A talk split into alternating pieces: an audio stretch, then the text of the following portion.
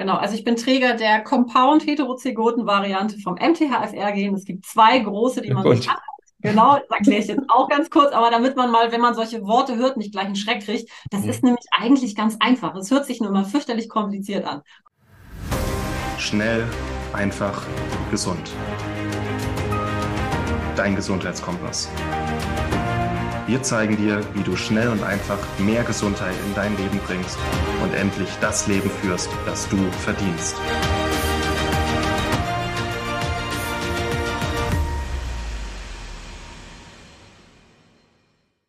Moin, moin im Schnell, einfach gesund Podcast heißt es heute, denn wir haben heute im Podcast die liebe Stefanie zu Gast. Stefanie, ich glaube, du sitzt in Hamburg, ne?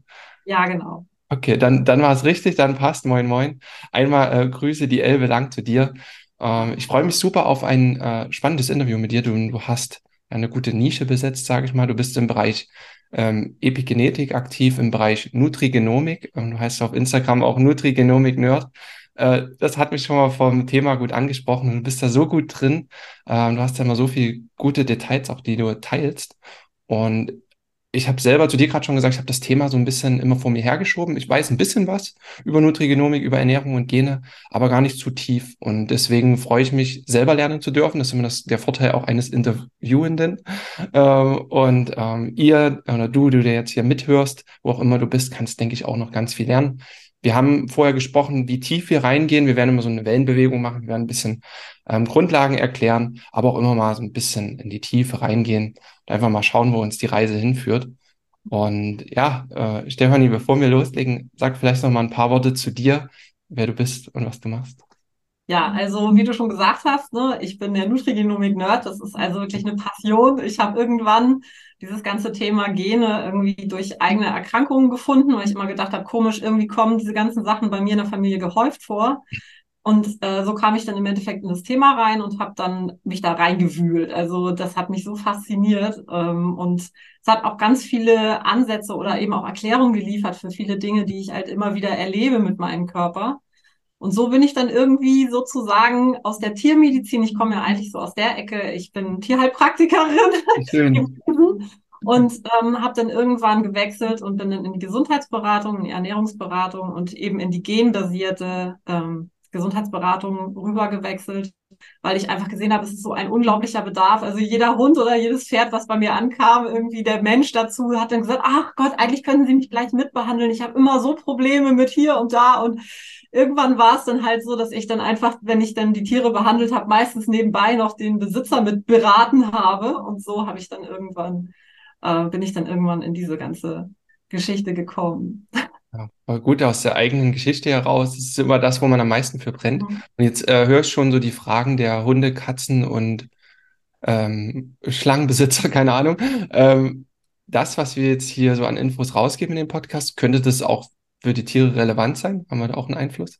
Ah, also es gibt natürlich bestimmte äh, Gene, die wir uns teilen mit äh, unseren Fellgefährten, aber ähm, die, wie, wie stark da Polymorphismen, was ich gleich noch erkläre, auftreten, ist einfach sehr verändert. Also zum Beispiel gibt es ja dieses Thema, dass in, in den meisten Nahrungsergänzungsmitteln früher, jetzt wird es langsam besser, ähm, inaktive Folsäure drin war. Und das liegt mhm. daran, weil die Tests, ob die verwertbar ist, haben sie an Ratten gemacht.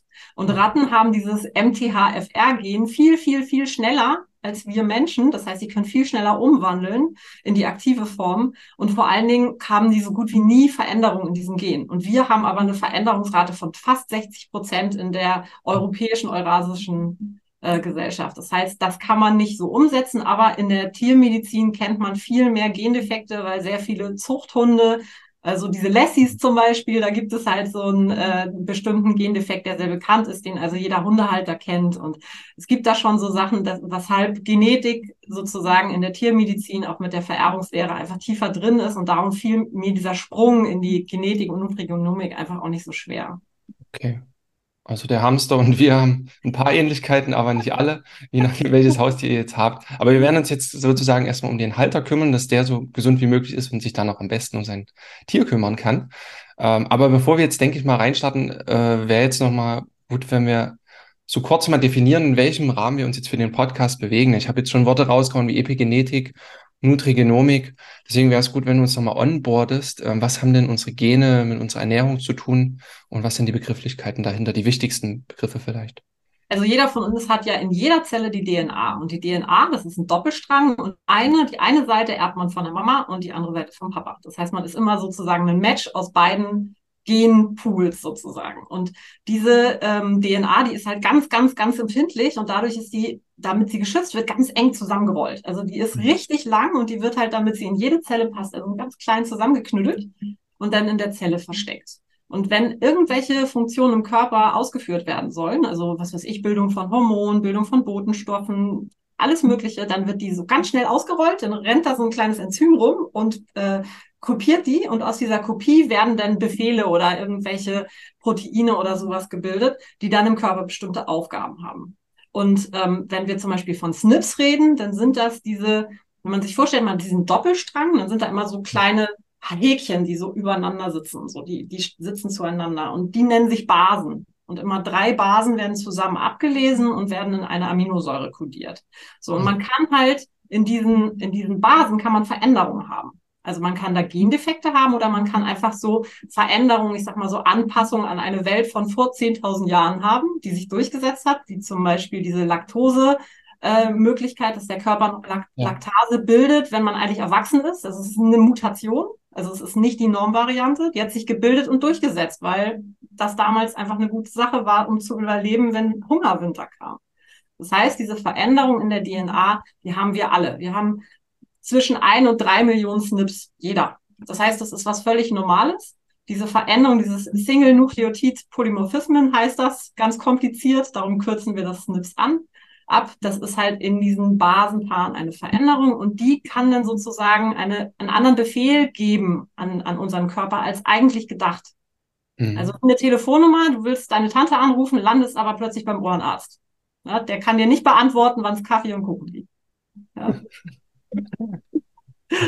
Genau. Und die Nutrigenomik ist sozusagen der Einfluss auf die Funktion der Enzyme, beziehungsweise auf die, ähm, man kann sozusagen, wenn man sich vorstellt, man hat so ein, so ein Auto und das hat irgendwie relativ platte Reifen. Ja? Also wenn man dann in Anführungsstrichen hinten anschiebt, wird man wahrscheinlich schneller werden, als wenn man versucht, mit dem platten Reifen zu, äh, zu schieben.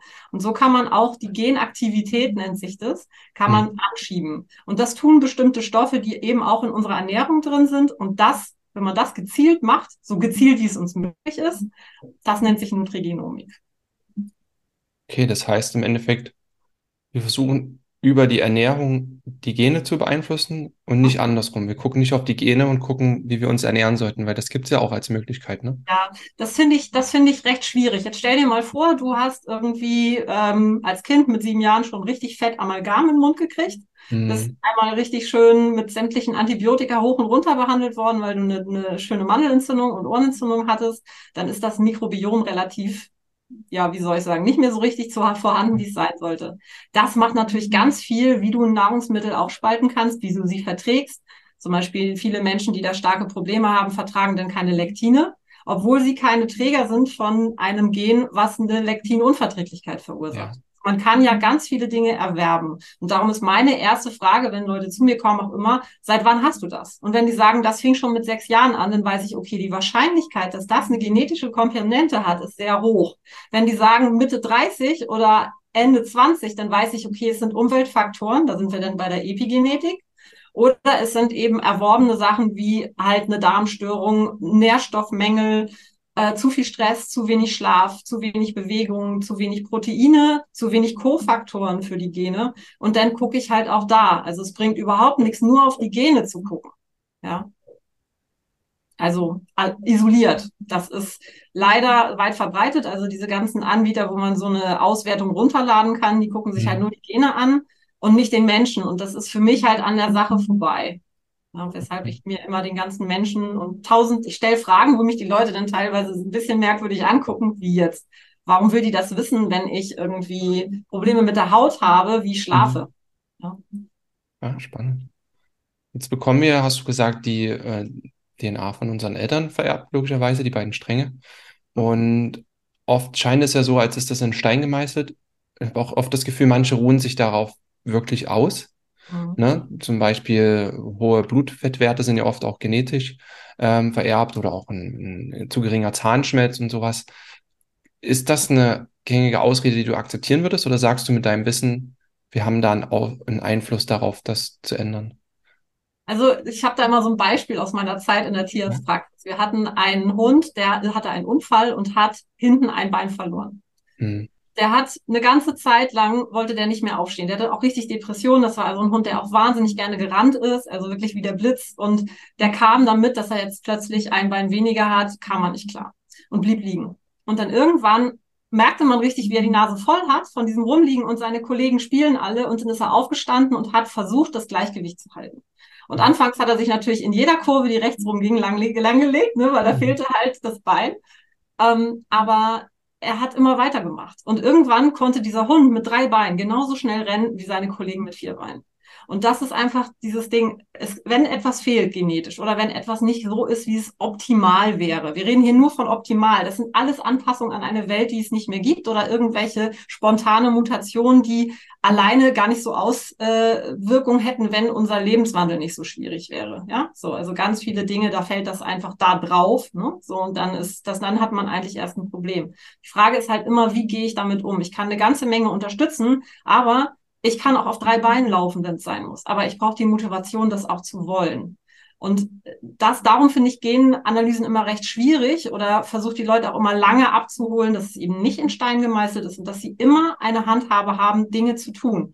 Der Körper ist immer so gebaut, dass er tausende von Backups hat. Das ist unfassbar, wenn man das so biochemisch sich anguckt.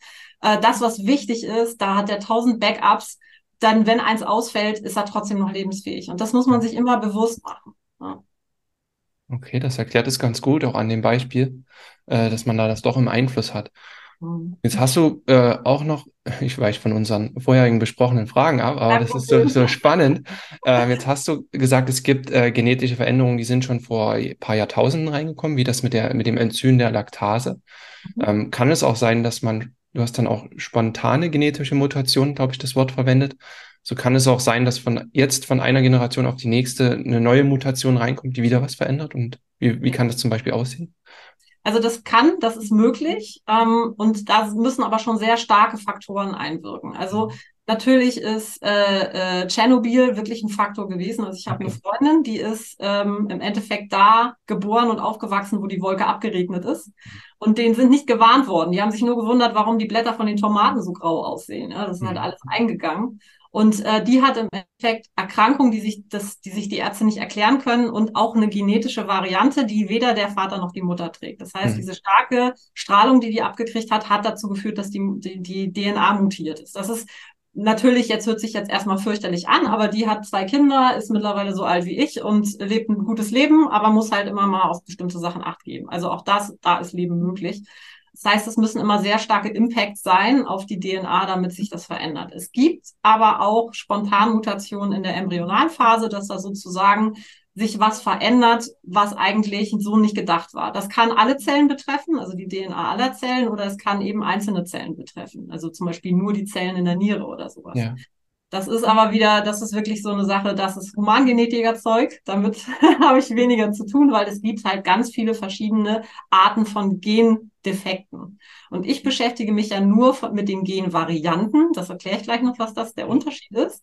Ähm, diese Punktmutation, das heißt, diese, dieser Austausch in den Basen. Ich gucke mir nicht an, ob äh, derjenige aus Versehen ein Chromosom mehr hat, als er haben sollte. Oder ob die Methylierungsmuster auf der, äh, auf der DNA anders sind, als sie sein sollten. Oder ob da irgendwelche Stücken fehlen oder doppelt sind, ob Gene viermal vorkommen anstatt nur einmal und so weiter. Das kann ich alles gar nicht sehen in diesen Gentests. Und das ist auch etwas, was sehr, sehr starken Einfluss hat, also was wirklich pathologisch ist. Ne? Also was, was wir sagen, ist immer, ähm, vielleicht ein Teil der Pathologie, also so wird das auch immer dann drunter geschrieben äh, in Englisch. Ähm, und das ist wirklich pathologisch und das gehört zu einem Arzt. Da habe ich auch, da lasse ich auch die Finger weg. Das ja. ist, selbst wenn ich sehen könnte, ist das etwas, das kann ganz, ganz starken Impact auf den Menschen haben, weil er kann das eins zu eins vererben und wenn zum Beispiel beide Eltern Träger sind, kann es sein, dass das Kind eine Krankheit kriegt die hm. genetisch ist und beide Eltern nur Träger sind und diese Krankheit nicht kriegen. Das heißt, das ist eher wirklich ein Feld, da muss man vorsichtig mit sein. Da ist auch einfach sehr viel Spannung drin, die gut aufgefangen werden muss. Und Ähm, die Unterscheidung zwischen Gendefekt und Genvariante ist eigentlich die Verbreitung in der Population. Das heißt, alles, was unter ein Prozent ist, da reden wir dann schon von einem Defekt. Ähm, und alles, was drüber ist, ist eine Variante. Und Varianten haben meistens Vor- und Nachteile. Das heißt, dass sie sich durchgesetzt haben, muss auch einen Vorteil haben. Hm. Also zum Beispiel dieses MTHFR-Gen, was du so äh, geschrieben hattest, dass du gerne dazu was wissen würdest, ähm, das verändert halt die ähm, Bereitstellung von aktiver Folsäure. Also es ist ein, ein Enzym, was Folsäure über mehrere Schritte, ähm, da ist das nur eins davon, aber das ist so sehr berühmt, das hat, glaube ich, die beste PR-Abteilung. Darum ist das ja, ja. ganz, ganz hoch im, im Kurs. Mhm. Ähm, aber wir nehmen das jetzt mal als Beispiel. Das ähm, kann dazu führen, dass zu wenig aktive Folsäure im Körper ist, auch wenn der Spiegel gut aussieht, besonders wenn man eben äh, synthetische Folsäure nimmt, dann steigt mhm. er zwar an, aber er kann nicht verbraucht werden. Und ähm, wenn dieses Enzym vorliegt, dann kann das dazu zum Beispiel zu Problemen führen ähm, bei der Mutter, wenn die ein Baby kriegt, dass das irgendwie Mittellinie-Defekte hat oder sowas. Mhm. Ne? Oder was weiß ich, äh, es Blutbildungsstörungen gibt und so weiter. Aber wenn man Malaria kriegt, hat man eine viel größere Chance zu überleben, also ohne medikamentöse Behandlung. Das okay. heißt, in Ge Gegenden, wo Malaria sehr, sehr stark aufgetreten ist, kann es sein, dass das ein Vorteil gewesen ist.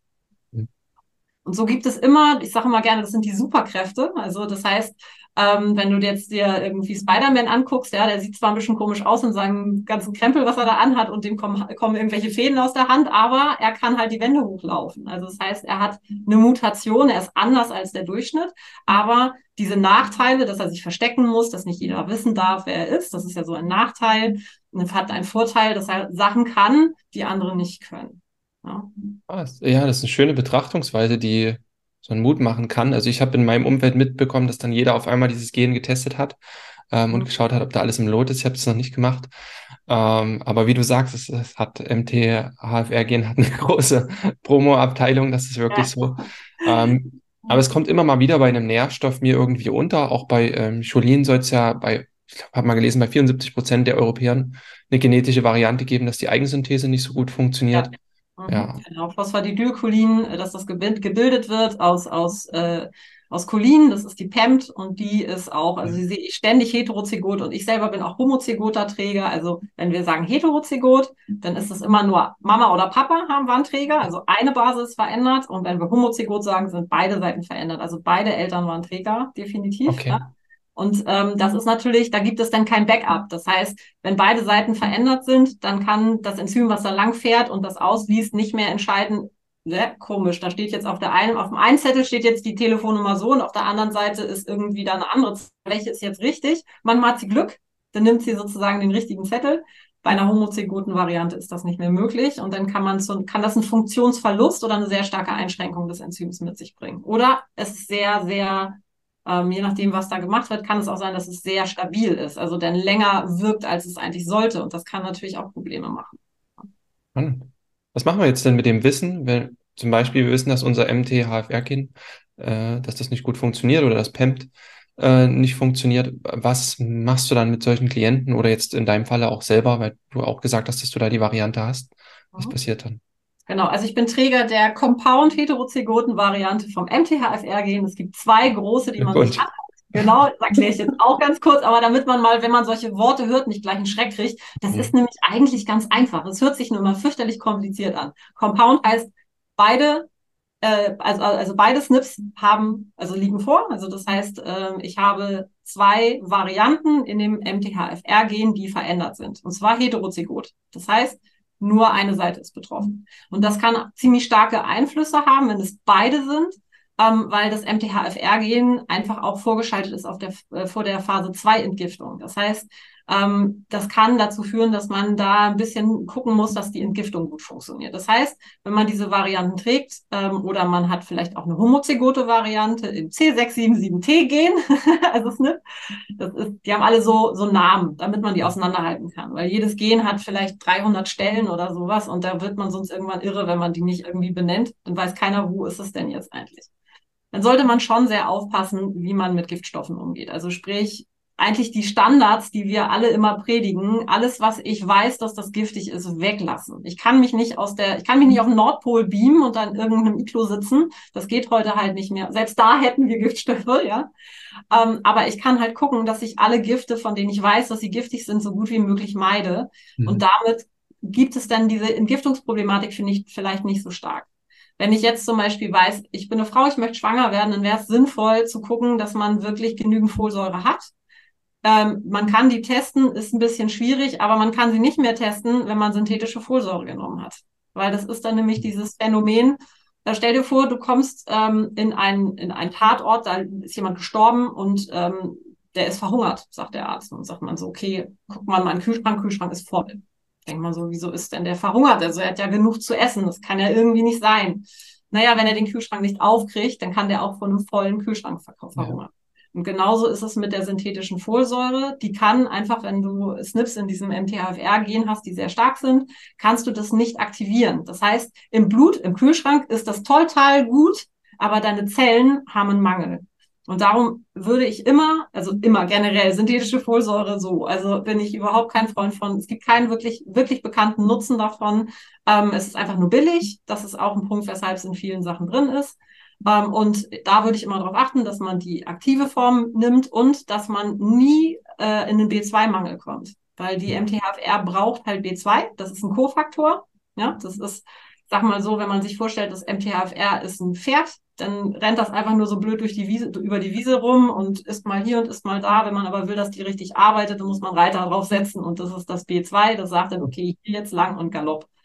So, und da muss man drauf aufpassen, dass davon zum Beispiel genug da ist. Also man kann gucken, dass man die Kofaktoren immer gut zubereitstellt, dass man das Gen nicht hemmt durch bestimmte Stoffe wie synthetische Folsäure oder auch, es gibt auch Giftstoffe, die Gene hemmen können und dass man einfach schaut, dass man das Problem, was das mit sich bringt, so minimiert, wie es geht. Das ist eigentlich die Herangehensweise. Und das nennt sich der Nutrigenomik. Ja, sehr wertvoll. Das war relativ klar, was man, was dann zu tun ist. Und ich denke, das hilft im Endeffekt denjenigen, die dann äh, diese Hieroglyphen lesen und wissen, ich habe jetzt da ein, eine genetische Variante, aber dann kann man ganz einfache Dinge ableiten. Und ich muss nur kurz einwerfen für die, die jetzt Angst haben, oh, nehme ich die falsche Folsäure. Ähm, wir empfehlen ja öfter auch Ergänzungsmittel und wir schauen schon immer, dass da aktive Folsäure drin ist. Einerseits in Multikomplexen oder wenn wir es einzeln empfehlen. Das heißt, wenn ihr oder du als jetzt Hörer unseren Empfehlungen folgst, passt das. Wenn nicht, guck einfach mal hinten drauf. Ähm, die Verbindung müsste dann Methylfolat heißen, ne? Oder 5-Tetrahydromethylfolat. Der 5-MTHF, das ist die Abkürzung. Oder Quattrofolik. Das ist dann auch die Abkürzung. Ah, okay. Spannend, passt dann auch. Ja. Genau, dann sollte das passen, da seid ihr da auf der sicheren Seite. Genau, aber bitte eine Sache nicht tun. Ich habe MTHFR, ich habe Folsäuremangel. Ich nehme jetzt 800 Mikrogramm oder höher Folsäure ohne Ende, weil ich brauche das ja. Bitte testet das. Es gibt Menschen, die ernähren sich einfach nur von, wie soll ich sagen, alles, was die Oma nicht mehr als Nahrung erkennen würden und die haben dementsprechend Schwierigkeiten, genügend Folsäure zu kriegen. Aber wenn man jetzt sehr viel Blattgemüse oder Blattsalat isst, oder eben äh, auch äh, fermentierte Sachen oder so, wo Folsäure drin vorkommt, kann es sein, dass das ausreicht. Und zu viel Folsäure ist doof. Methylfolat hat eine Methylgruppe dran und wenn mal irgendwo Zellen entarten im Körper, dann werden die damit gefüttert. Das ist der Grund, weshalb wir auch sagen, die sichere Variante ist bis 400 Mikrogramm bei einem nicht wirklich großen Mangel oder wenn man weiß, dass man es über die Ernährung nicht schafft und alles andere bitte wirklich immer abklären. Nicht behandelt bitte nie Gene. Bitte nie etwas nehmen, weil ich habe dieses Gen. Das kann hm. völlig falsch sein für diese Person. Ja. Okay, ja. Spannend. Ähm, denkst du, es reicht aus, die Folsäure im Blut zu messen? Und an dem Kernpunkt, wenn man im Kopf hat, okay, ich nehme gerade keine synthetische Folsäure, denkst du, es reicht aus, um eine Aussage zu treffen, wie steht es um meinen Folsäurestoffwechsel? Jein, also Folsäure wird halt, wie gesagt, in ganz vielen einzelnen Schritten umgewandelt. Ich glaube, es sind neun. Mhm. Ähm, und das Ding ist, dass dieser Folsäurewert alle zusammenfasst. Das heißt, wenn es Umwandlungsprobleme gibt, dann siehst du das nicht, weil das ist ganz einfach. Du hast irgendwie sortierst Wäsche, ja, und du hast erstmal einen ganz großen Berg Wäsche und dann denkst du, okay, ich sortiere jetzt erstmal das Schwarz raus und dann das Weiß, ja. Und dann siehst du ja, es ist trotzdem die gleiche Menge Wäsche, aber du, du, du sortierst es. Und das heißt, wenn ein Gen dann nicht sortiert, dann bleibt ja die Menge an Wäsche dieselbe, aber es ist halt nicht umgewandelt, so dass ein bestimmter Teil deines Organismus das nutzen kann. Mhm. Und dementsprechend ist das immer ein bisschen schwierig zu sagen. In den USA messen wir die FIGLU, also das wird geschrieben F-I-G-L-U in Großbuchstaben. Das ist eine organische Säure, die uns Aufschluss gibt, wie viel Folsäure wird verstoffwechselt. Mhm. Das ist eigentlich exakt, macht in Deutschland aber leider kein Labor. Wir hoffen, dass sich das mal ändert, wäre ganz toll. Ähm, aber damit kann man dann sehen, im Endeffekt, wie viel wird wirklich verbraucht, also wie viel wird gewaschen und auf die Leine gehängt, ja, und nicht, wie viel ist im Wäschekorb. Aber schon eine, die intrazelluläre Bestimmung von Folsäure ist das, was wir in Deutschland eigentlich am besten finden und was wir dann auch sagen, das macht Sinn, das zu machen, damit man so einen Überblick hat. Und ansonsten nach Symptomen gehen. Es gibt ja Symptome für Folsäuremangel, das kann man auch im weißen Blutbild sehen, dass da die Blutzellen nicht so optimal sind, wie sie sein sollten. Da kann man das dann ein bisschen von ableiten, sage ich mal so. Aber generell braucht es halt jemand, der sich damit auskennt, der dann auch sagt, okay, da wird wohl ein Folsäuremangel vorliegen, auch intrazellulär. Es gibt auch Transporter, die das in die Zelle transportieren, die können auch SNPs haben, da bin ich ganz weit vorne dabei. Und äh, dann sieht das im Blut ganz toll aus, aber in den Zellen kommt nicht so viel an. Ja. Da ist einiges los. Ja. Hat, äh, hat, keine gute, hat keine gute PR. Also den Transporter kennt kaum Wow, spannend. Okay. Ähm, wie wäre denn jetzt der Weg? Jetzt, äh, jetzt wecken wir natürlich Bedarfe, äh, Gene äh, zu analysieren. Gibt es so einen Test, der alles messen kann? Oder sucht man sich wie bei einem Blutbild einfach raus, welche Werte möchte ich denn jetzt mal messen? Ähm, wie läuft es denn eigentlich ab?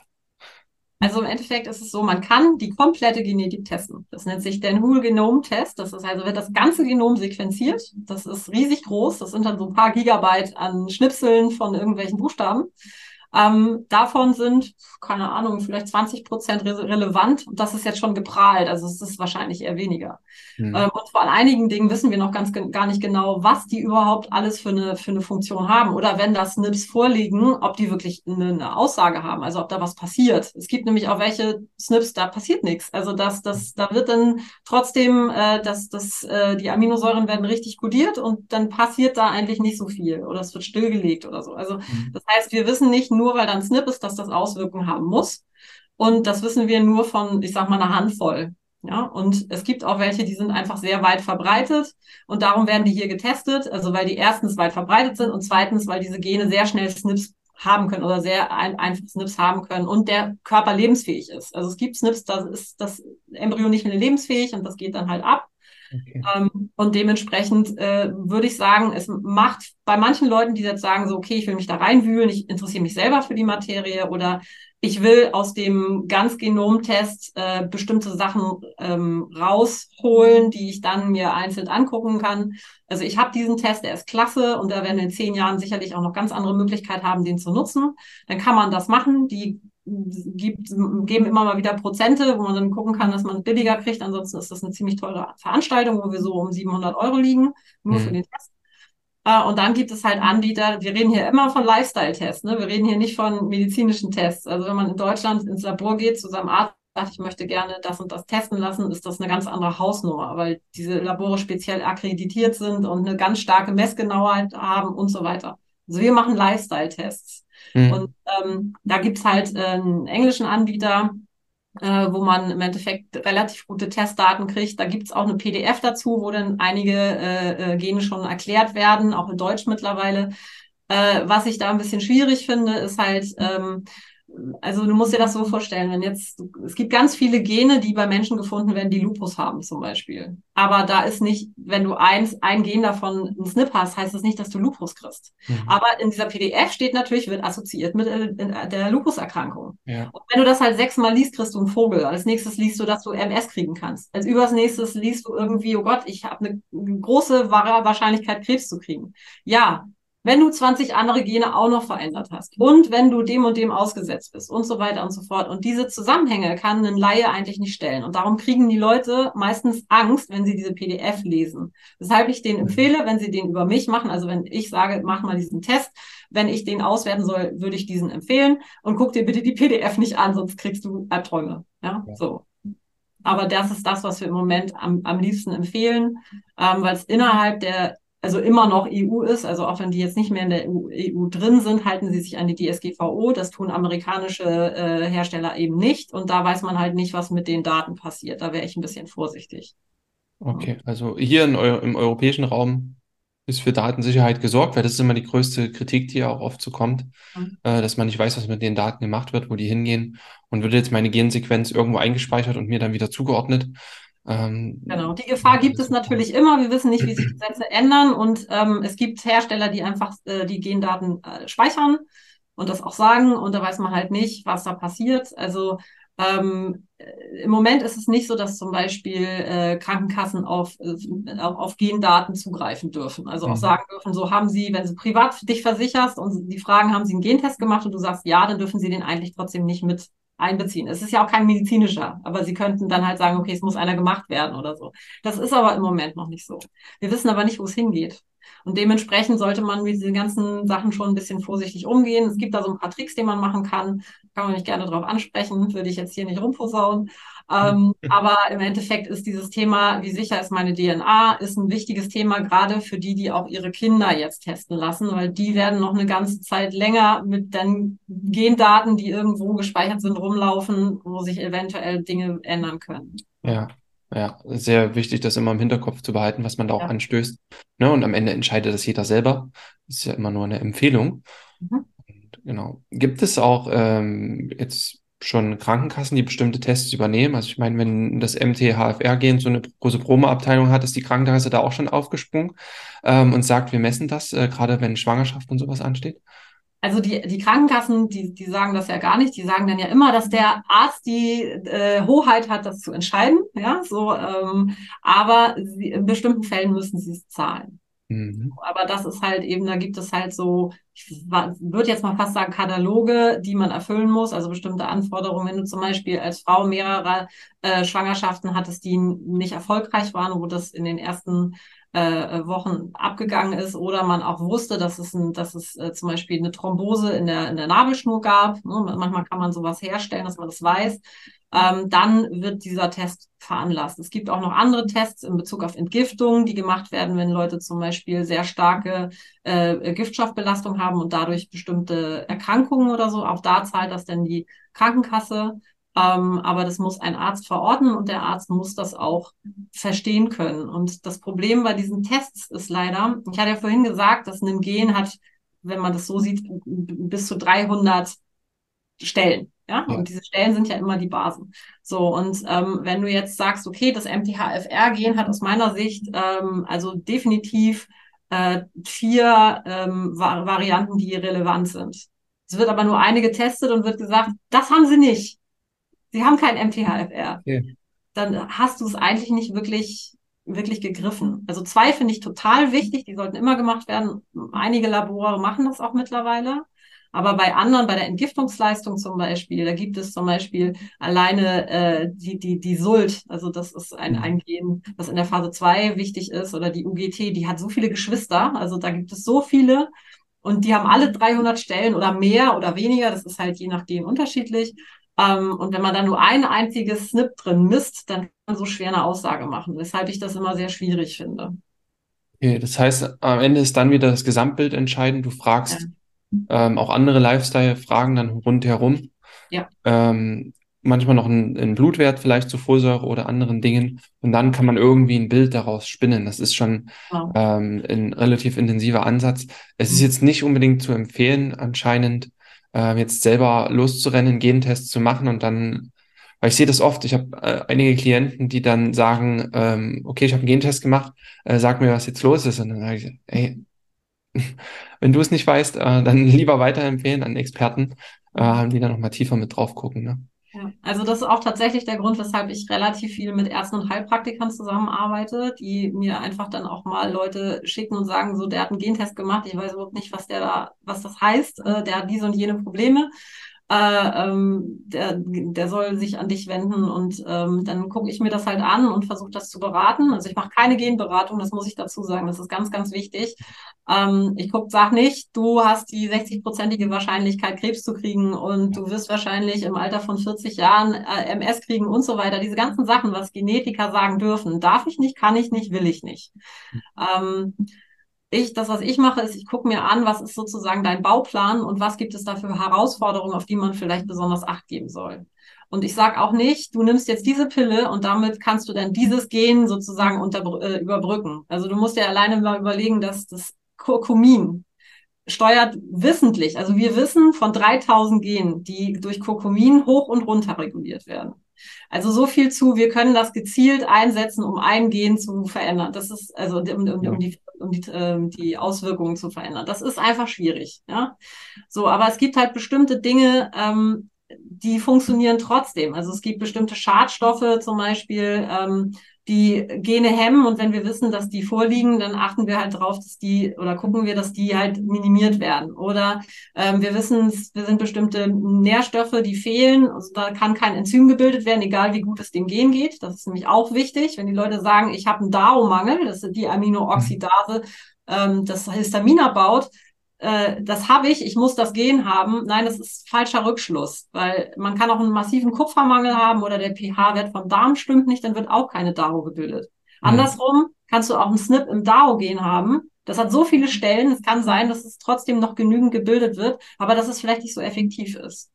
Ja? Also das heißt, man muss immer schauen, ähm, was ist wirklich los bei demjenigen? Und man muss von beiden Seiten gucken. Man muss einmal sich gucken, wie ist der Lebensstil, was sind die Vorbelastungen, was sind die Mangel, wie ist die Ernährung, wie ist der Schlaf. Schlaf ist ein ganz wichtiges Thema. Wir fangen immer mit Schlaf an und nicht mit Ernährung, wie alle immer denken. Mhm. Und dann kann man auch gucken, okay, wie sieht es im Gentest aus? Und das muss man zusammenbringen. Und das ist schon etwas, was einfach, das muss man schon können. Also das ist jetzt nichts, was man mal eben am Wochenende lernen kann. Ja.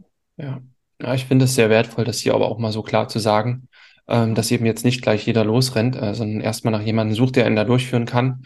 Ne? Ja. Also deswegen, da wird auch deine Kontaktdaten unten mal reinpacken. Ohne jetzt zu fragen, ob du die Zeit dafür hast. Ähm. Also ich habe schon eine ziemlich lange Warteliste, aber okay. natürlich kann man sich immer, kann man sich immer. Ja, ich habe mein Tag hat blöderweise auch nur 24 Stunden. Ich habe schon ja. überlegt, ob ich so diese 72-Stunden-Woche aus Men in Black einführe. Ist vielleicht sinnvoller.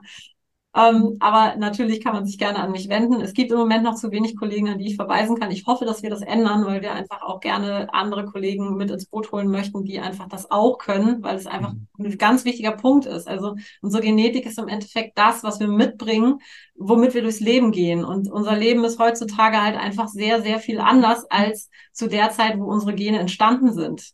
Ja, also das ist einfach das, das, das große Thema, was viele wie soll ich sagen, nicht so richtig auf dem Zettel haben. Ne? Also dein Genpool ist viel älter als der moderne Mensch. Und ja. das macht in der modernen Welt echt Probleme. Ne? Ja, und wir verhalten uns ja auch komplett unterschiedlich zu dem, was unsere Gene erwarten irgendwie und was ja. wir gewöhnt werden. Das ja, ist ja. ja ne, ich sitze jetzt im Betonbunker und ähm, draußen ist eine Straße mit äh, äh blöder Luft. Mhm. Das ist nicht gut. Ja, oder halt auch die ganzen Le Lebensmittel, ne? Dass, wenn du dir mal anguckst, wie schnell irgendwie, äh, ich sage jetzt mal, Mastschweine hochgezogen werden, wann die geschlachtet werden. Du siehst das an der Faser vom Fleisch. Also ich komme, wie gesagt, ja nur aus dem Bereich, dass ich auch Tiere weiß, wie die aussehen, wenn die langsam gewachsen sind, wenn die irgendwo auf dem Hof rumgelaufen sind bei irgendeinem Biobauern. Die mhm. Faser vom Fleisch sieht ganz anders aus, weil die Zeit hatte zu wachsen ohne irgendwelche Wachstumshormone. Und dadurch, dass halt unsere ganze Nahrung denaturiert ist durch dieses schnell, schnell, viel, ist einfach mhm. in vielen nicht mehr wirklich viel drin. Und es sind halt sehr viele Antinährstoffe drin oder irgendwelche äh, äh, schwer verstoffwechselbaren äh, äh, Nebenprodukte aus der Schweinemast zum Beispiel, weil die halt so schnell wachsen. Ne? Also da sind einfach Sachen, Wachstumshormone drin, die viel zu hoch sind, die wir dann einfach auch aufnehmen, was in unserem Körper dann einfach Chaos verursacht, ja. ja. Und das ist halt eben auch noch, ne? Also man kann viele Sachen kann man sehen, manche Sachen kann man halt nicht sehen. Ja? Hm. Also, aber ich denke, ich überlege gerade, was wir den dir als Hörer jetzt mitgeben. Und am Ende ist es, Schlaf ist immer wichtig. Also auch ohne, wenn wir jetzt unsere genetischen Varianten wissen, Schlaf ist wichtig, die gute Ernährung ist wichtig und die Toxine, so gut es geht, fernzuhalten. Das wird, äh, denke ich, immer eine Rolle spielen. Mhm. Und so als letzte Empfehlung, würdest du empfehlen, trotzdem die wichtigsten Nährstoffe als Basis zu nehmen? Also ich sage jetzt mal ein Cholin oder eine aktive Folsäure. Würdest du sagen, als Basisversorgung ist das trotzdem für alle empfehlenswert? Wie ist da deine Herangehensweise? Also jeder hat einen verschiedenen Bedarf und der ist genetisch reguliert. Also zum Beispiel, ich kann Also wenn du sehen würdest, was ich an B12 rein, mir reinpfeife, ne, würdest du wahrscheinlich denken, die ist doch wahnsinnig. Ja? Aber ich habe also in diesen B12 verarbeitenden Genen habe ich einfach ganz viele Veränderungen. Also ich kann das ganz schlecht aufnehmen und ich kann es, ich verbrauche es wahnsinnig schnell. Das heißt, ich habe da einen ganz, ganz hohen Bedarf. Das heißt, wenn ich so diese Standardmenge nehme, wird das nicht reichen. Für jemand anders reicht das. Ähm, oder was weiß ich, wenn ich jetzt zum Beispiel weiß, ähm, dass ich sehr, sehr wenig äh, Innereien esse, weil ich sage, ich möchte Tiere nicht unbedingt essen, dann werde ich wahrscheinlich an den, äh, zum Beispiel Vitamin A, werde ich dann wahrscheinlich eher einen Mangel haben, ähm, weil die meisten Europäer das sehr schlecht aus Beta-Carotin bilden können genetisch. Ja. Also es gibt so bestimmte Varianten, die sind einfach sehr weit verbreitet. Da kann man so von ausgehen, dass da man wahrscheinlich davon Träger ist und das erhöht den Bedarf oder macht es man bestimmte äh, Nährstoffe in einer bestimmten Form braucht, wie zum Beispiel aktive Formen oder sowas. Ähm, da macht es dann Sinn, das zu messen. Also ich würde tatsächlich nicht einfach auf blauen Dunst irgendein Multipräparat nehmen. Das liegt auch daran, weil die sich meistens dann auch in der Aufnahme gegenseitig streiten. So, also das ist halt brauchen selben Transportweg oder sowas. Also es macht schon mal Sinn, genau wie man TÜV macht beim Auto, einfach mal einmal im Jahr oder anderthalb Jahre einmal gucken, was ist da los, wie sieht das aus, dann nach anderthalb Jahren uns da Substitution nochmal gucken, ist besser geworden und dann kennt man seinen Verbrauch und dann kann man sich eigentlich einstellen. Also ich mache kaum noch Blutbilder, weil ich weiß mittlerweile, wie viel ich wovon brauche. Ja. So, und wenn das nicht funktioniert, wenn B6 einfach nicht hochgehen will oder äh, B1 nicht hochgehen will, dann kann man immer mal sagen, okay, jetzt muss ich vielleicht doch mal genetisch gucken, was da los ist. Mhm. Ob es da irgendwelche Sachen gibt, wo es vermehrt verbraucht wird oder wo ich irgendwie das schlecht aufnehmen kann oder sch schnell wieder verstoffwechselt und so weiter. Und so kann man darauf eingehen. Aber ich würde immer erstmal messen, obwohl ich dafür bin, Nahrungsergänzungsmittel zu nehmen. Ja. Weil du kriegst es anders nicht mehr rein. Also die Nahrung, so viel essen kannst du gar nicht. Dann müsstest du wirklich also ich sag mal so, wenn du Straßenbau machst, ne, und da wirklich jeden Tag dich körperlich total verausgabst, dann wirst du genügend Kalorien verbrennen, dass du genügend Nährstoffe aufnehmen könntest, ohne dass du übergewichtig wirst. Das hm. ist nämlich ein Problem, was viele nicht so hier auf dem Schirm haben. Wir essen ja viel weniger als noch vor 100 Jahren, weil wir uns nicht mehr bewegen. Und dann kriegen wir die Nährstoffe einfach nicht mehr rein. Nicht genügend. Also brauchen wir sie von außen. Als, hm. als Kapseln oder als Pulver oder weiß der Kuckuck. Aber ich würde es trotzdem messen lassen. Ja, ja, das Bluttestbasierte Vorgehen ist eine gute Empfehlung und ich handhabe es genauso wie du äh, zu wissen. Wenn man mehrere Tests gemacht hat, weiß man, was der Körper ja. wo braucht. Manchmal kommt trotzdem noch mal eine Überraschung, wenn du später mal wieder nachmisst, aber das ist, weil wir auch unser Lebensstil so, so krass ändern. Ja. Ähm, von daher, ja. Aber ich würde sagen, ich würde es gar nicht viel mehr überfrachten, äh, diese Podcast-Runde mit dir. Da war schon viel dabei. Ich habe selber viel gelernt. Ähm, Ihr habt so ein paar äh, Kernpunkte jetzt auch nochmal bekommen, worauf ihr achten könnt, ähm, dass wenn ihr testet, ihr euch auf jeden Fall einen Experten sucht, mit an die Hand nehmt und trotzdem der Lifestyle am Ende immer noch entscheidend ist, ähm, ja, wie sich unsere äh, Gene dann auch auf uns auswirken, also sprich Stichwort Epigenetik dann und ansonsten das Bluttestbasierte Vorgehen. Ja? Ja. Stefanie, toll. Da soll mal einer sagen, dieses Instagram ist Quatsch. Wir haben uns darüber kennengelernt und ja, genau. äh, haben wir den gleichen Podcast kreiert. Ähm, das ist schon sehr schön. Ich packe auch deinen äh, Instagram-Link unten mit rein. Das ist sehr, sehr spannend, was du da auch machst, wie du die Leute immer mitnimmst. Ähm, auch mal in den, in den Drogeriemarkt und dort mal ein paar Nahrungsergänzungsmittel anguckst. Das habe ich auch schon gemacht, finde ich mega spannend. Äh, und ja, danke, dass du dabei warst. Sehr, sehr gerne. Gerne wieder. Ja, bis zum nächsten Mal. Ciao. Ciao. Vielen Dank, dass du dabei warst. Hole dir unter www.schnelleinfachgesund.de slash newsletter noch mehr Gesundheitstipps zu dir nach Hause. Dir hat die Folge gefallen? Dann lass uns gerne eine 5-Sterne-Bewertung da, damit mehr Hörer auf uns aufmerksam werden und von dem Wissen profitieren.